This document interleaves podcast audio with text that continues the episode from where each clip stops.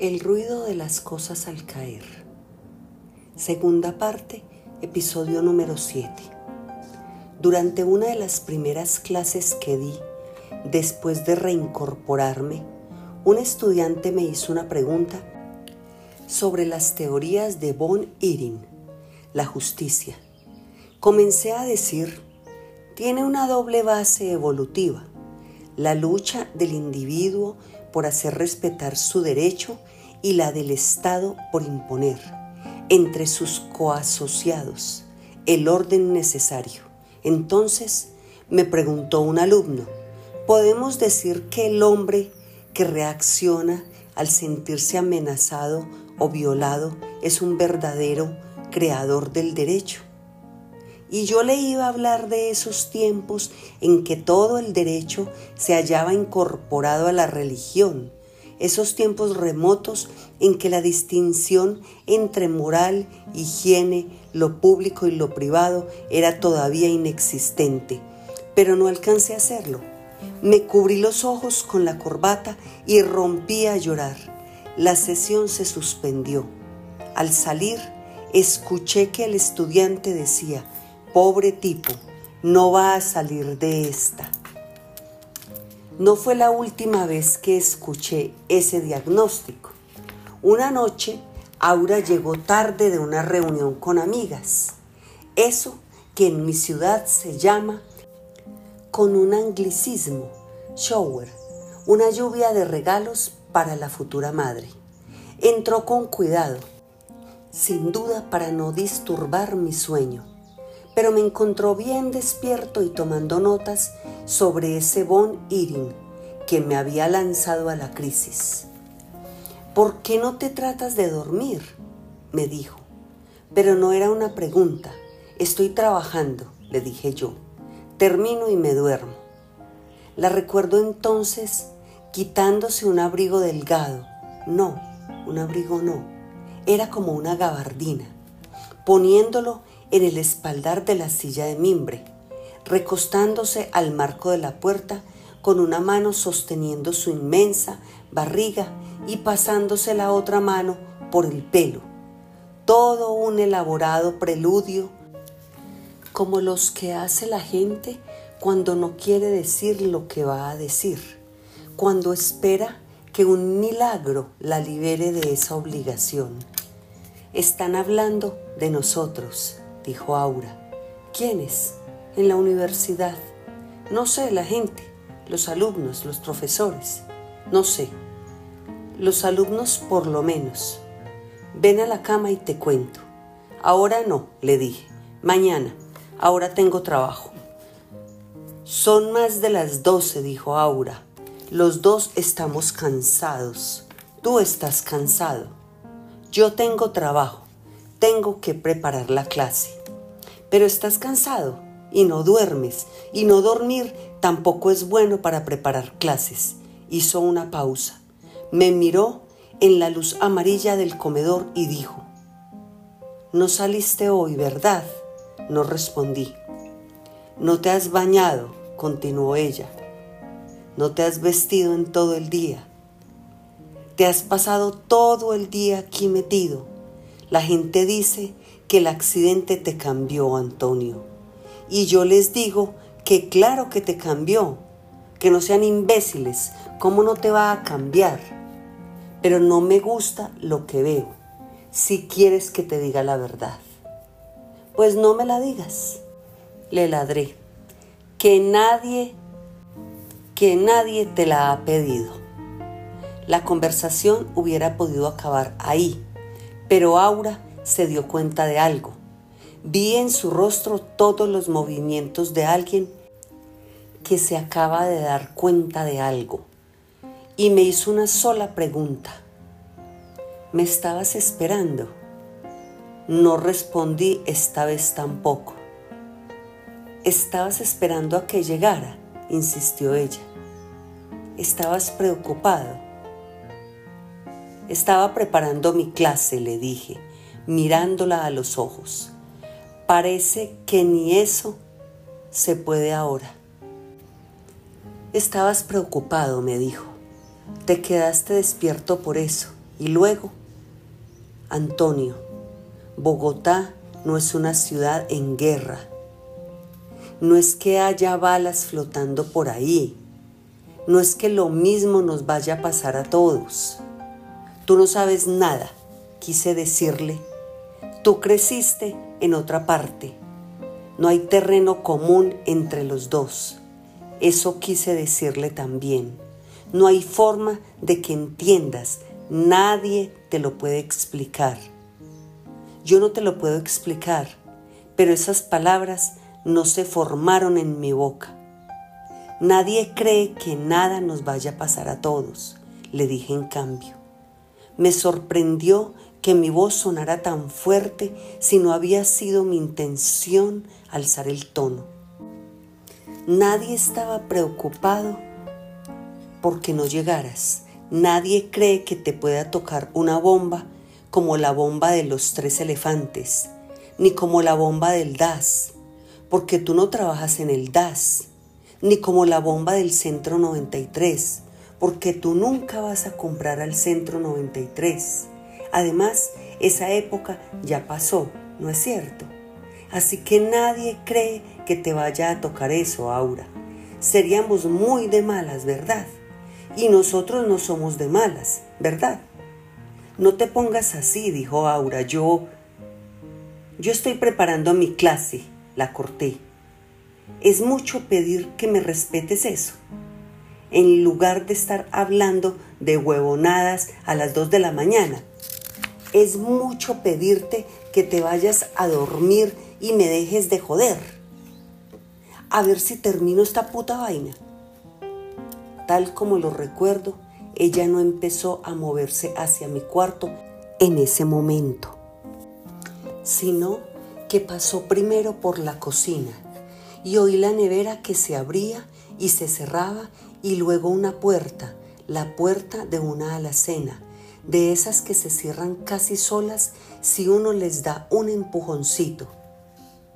Y en esa serie de ruidos domésticos en los que no podía seguir los movimientos de Aura, imaginarlos uno por uno, hubo una familiaridad molesta, una suerte de irritante intimidad, como si Aura, en lugar de haberme cuidado durante semanas y haber supervisado mi recuperación, hubiera invadido mi espacio sin autorización ninguna.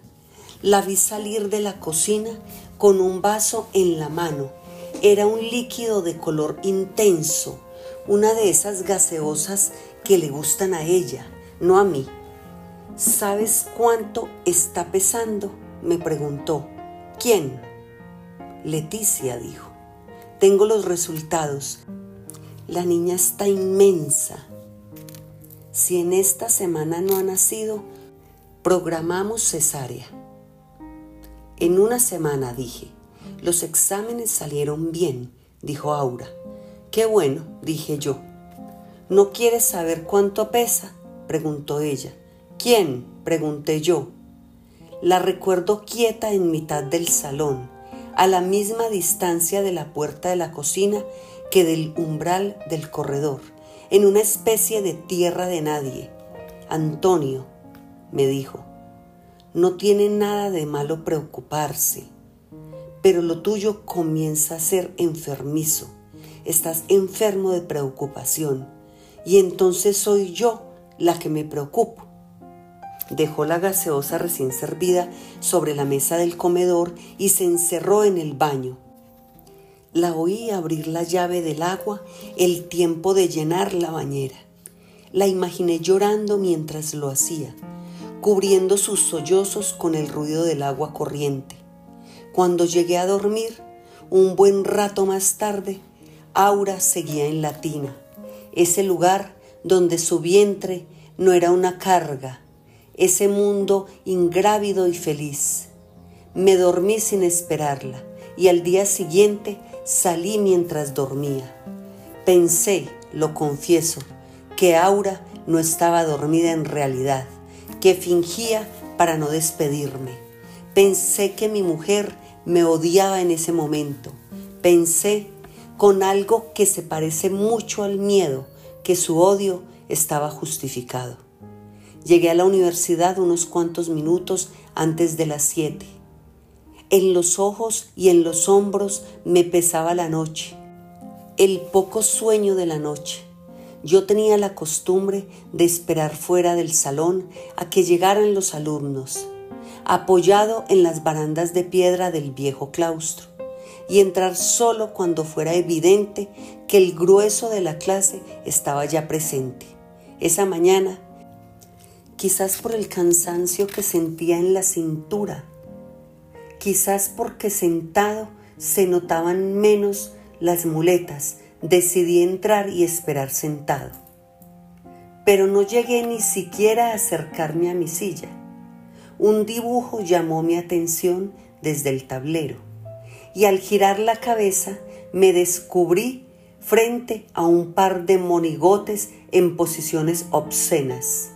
El pene de él era tan largo como su brazo. La cara de ella no tenía facciones, era apenas un círculo de tiza en el cual crecía un pelo largo. Debajo del dibujo había una leyenda en letras de imprenta. El profesor Yamara la introduce al derecho. Me sentí mareado, pero no creo que nadie se haya dado cuenta. ¿Quién fue? Dije en voz alta, pero no recuerdo que la voz haya salido tan alta como yo la quería. En las caras de mis alumnos no había nadie. Se habían vaciado de todo contenido. Eran círculos de tiza como el de la mujer del tablero. Empecé a caminar hacia las escaleras, tan rápido como me lo permitía mi paso renqueante y al comenzar a bajarlas, cuando pasé junto al dibujo del sabio Caldas, yo había perdido el dominio de mí mismo. Dice la leyenda que Caldas, uno de los próceres de nuestra independencia, bajaba por esas escaleras camino al cadalso, cuando se agachó para recoger un tizón y sus verdugos lo vieron pintar sobre la pared de cal un óvalo cruzado por una línea una O larga y negra partida. Junto a ese jeroglífico inverosímil y absurdo y sin duda apócrifo, pasé yo con el pecho latiéndome y las manos pálidas y sudorosas, bien cerradas sobre los travesaños de las muletas. La corbata me torturaba el cuello Salí de la universidad y seguí caminando sin mucha conciencia de las calles que atravesaba ni de la gente que rozaba mis ropas, hasta que los brazos comenzaron a dolerme. En la esquina norte del Parque Santander, el mimo que siempre está ahí comenzó a seguirme, a imitar mi andar dificultoso y mis torpes movimientos, e incluso mis jadeos. Llevaba un traje enterizo negro y cubierto de botones, la cara pintada de blanco, pero ningún otro maquillaje de ningún otro color.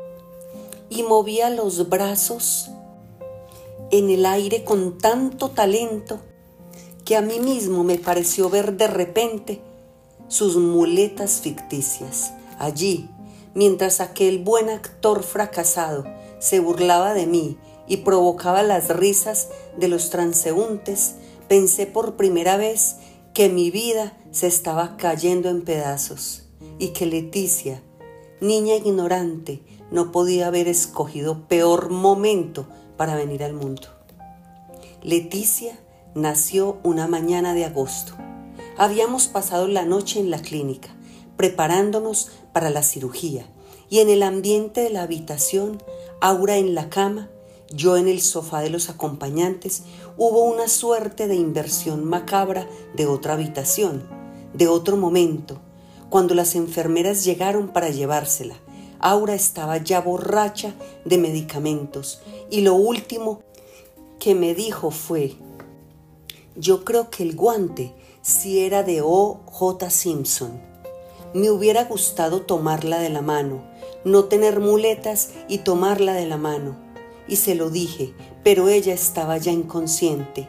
La acompañé por corredores y ascensores mientras las enfermeras me decían que tranquilo, papá, que todo iba a salir muy bien. Y yo me preguntaba qué derecho tenían esas mujeres de llamarme papá. Ya no digamos de darme su opinión sobre el futuro. Después, frente a las inmensas puertas batientes de la sala de cirugía, me acomodaron en una sala de espera que más bien era un lugar de paso con tres sillas y una mesa con revistas. Dejé las muletas recostadas en una esquina, junto a la fotografía o más bien el afiche de un bebé rosado que sonreía sin dientes, abrazado a un girasol gigante sobre un fondo de cielo azul.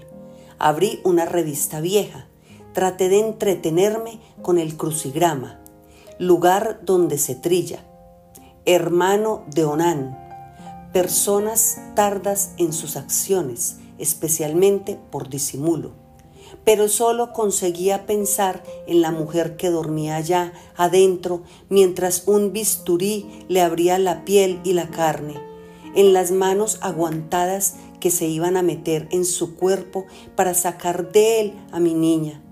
Que tengan cuidado esas manos, pensé, que se muevan con destreza, que no toquen lo que no hay que tocar, que no le hagan daño.